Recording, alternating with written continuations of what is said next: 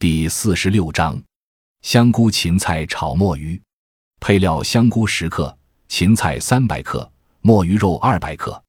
制法：将香菇用水泡开，去蒂洗净，切成丝；芹菜去根叶，洗净，切成两厘米长的段；墨鱼肉洗净，切成丝。炒锅内加水一百毫升，烧开后加料酒三十毫升。然后把墨鱼丝放入锅中煮一分半钟，捞出备用。再将锅烧热，放入色拉油，烧至七成热时，放入芹菜，翻炒三至四分钟，再加入香菇丝、墨鱼丝，继续翻炒两分钟，撒上精盐、味精调味即可佐餐。功能凝神强志，解郁健脑。